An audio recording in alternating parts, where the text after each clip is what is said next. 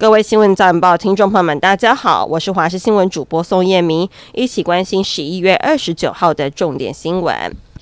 在超级红人榜节目当中出世提升的歌手柯承勋，年仅二十岁却惊传过世。柯承勋的妈妈在社群平台发文宣布儿子离世的消息。根据了解，他的遗体在他工作的饭店员工更衣室厕所被找到，详细死因还需要进一步厘清。目前请假选举的节目主持人虞美人表示，有听到柯承勋原本有心脏方面的疾病，听闻离世消息相当悲痛。而节目评审之一的歌手詹雅雯也在社群平台留言，心痛死了，眼泪止不住，但还是会深深祝福。新北市林口区文化二路二段八十八巷内一处建筑工地，在昨天发生塔吊断裂、倒塌以及吊臂掉落的意外，驾驶受伤送医，而市府勘查之后，对兼承造人处九万元罚锾，并且是勒令停工。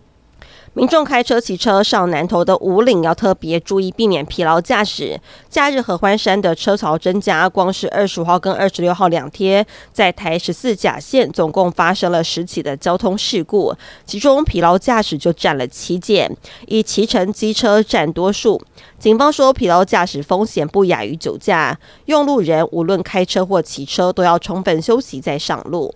行政院主计总处公布今年最新的经济成长率预测，再度下调至百分之一点四二，因为出口衰退、投资不如预期，较今年八月预测值百分之一点六一下修零点一九个百分点，连百分之一点五都保不了，为十四年新低，也是金融海啸以来最差的经济表现。以色列跟哈马斯在加萨走廊的休战进入第五天。以色列军方表示，今天获释的十二名人质，包含十名以色列人跟两名外国人，已经反抵以色列。以色列监狱当局也随后宣布，已经释放了三十名巴勒斯坦犯人。中国肺炎、梅浆菌等呼吸道疾病流行，其中儿童感染激增，不少儿童出现了高烧达四十度。医院儿科病区已经呢满载负荷运转，多地出现了班级停课的现象。曾经对台海局势以及以巴冲突发表不切实意见，更因为支持反犹太言论而遭国际大企业抵制的特斯拉执行长马斯克，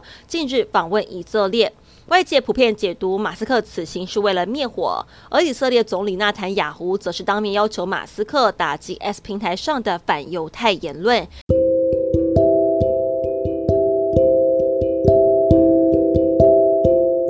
以上新闻内容非常感谢您的收听，我们再会。